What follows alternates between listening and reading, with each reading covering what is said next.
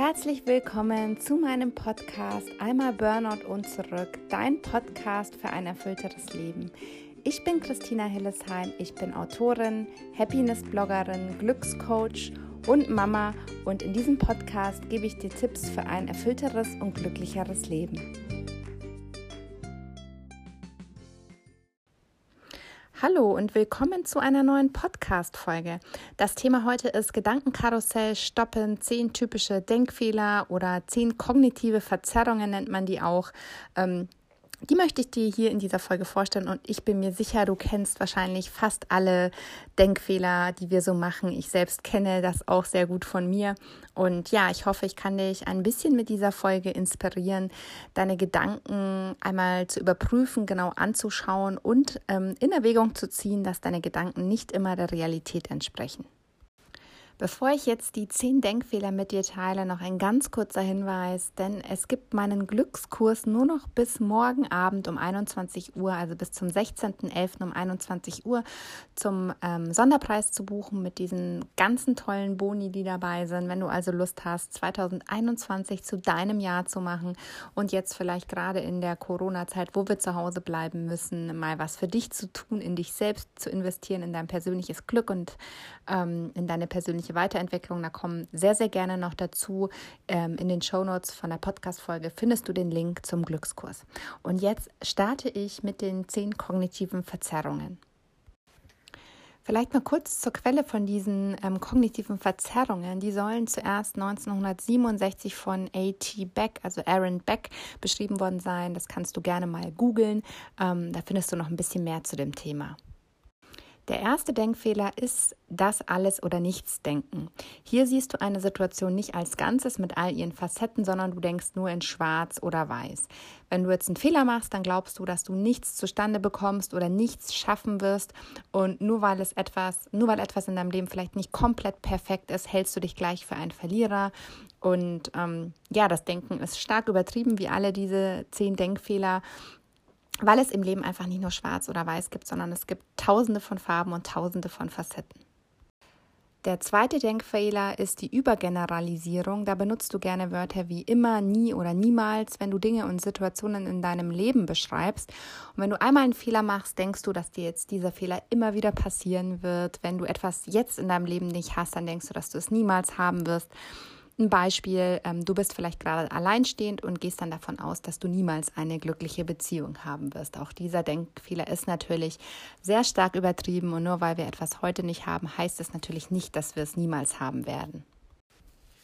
Der dritte Denkfehler ist der sogenannte geistige Filter. Hier konzentrierst du dich nur auf ein einziges Detail einer Sache, das negativ ist. Und du siehst nicht, dass das große Ganze eigentlich schon ziemlich perfekt ist.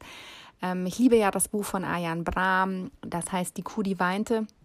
Und da hat er das ganz treffend mit einer Geschichte von so einer großen Backsteinmauer ähm, erklärt. In, dem, in der Mauer hat er zwei Steine falsch platziert und jetzt hat er einfach zwei Wege damit umzugehen. Erstens zu gucken, okay, ähm, schaue ich jetzt nur auf diese zwei falsch platzierten Steine und ähm, schaue nur auf meine Fehler und Schwächen oder schaue ich vielleicht auf die 998 richtig platzierten Steine und sehe einfach das große Ganze.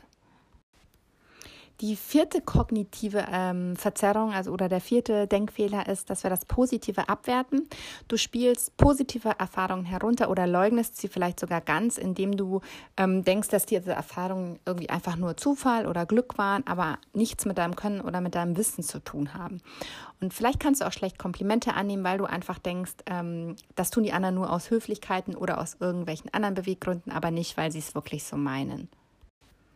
Der fünfte Denkfehler ist, dass du voreilige Schlüsse ziehst. Das heißt, du interpretierst Dinge auf deine ganz eigene Art und Weise, ohne dich an die Fakten zu halten. Hier denkst du ganz oft, ähm, dass du weißt, was andere denken und warum sie etwas tun.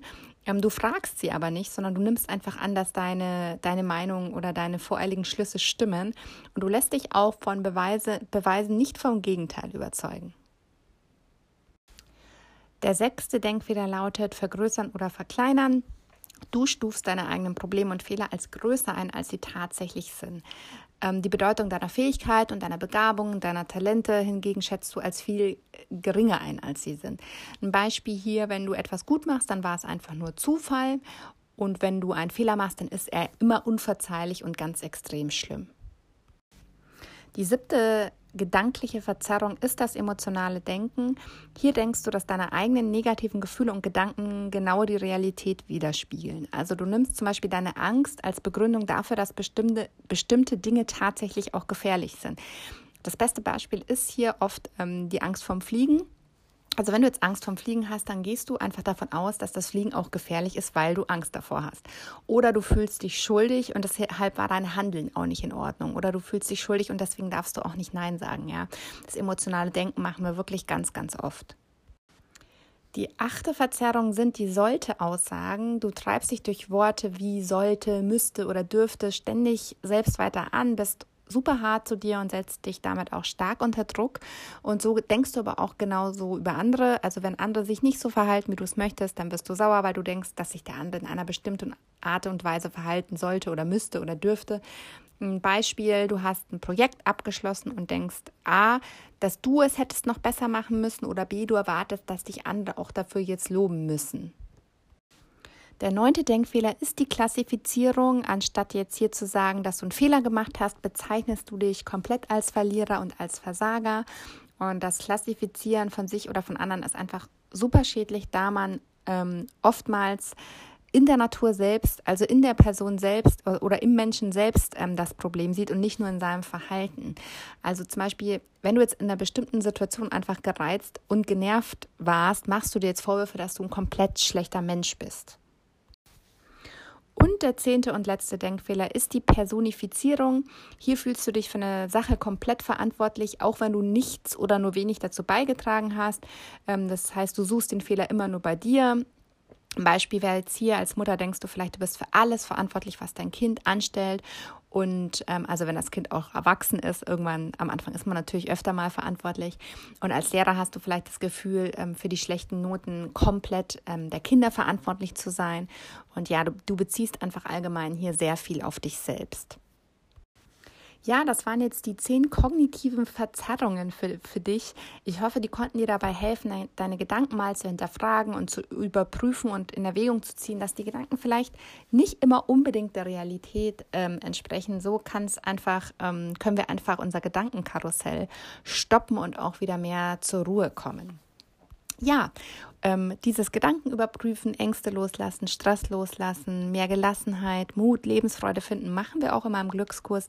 Wie gesagt, den Link findest du in den Show Notes. Ich würde mich unendlich freuen, wenn du da auch noch dabei wärst.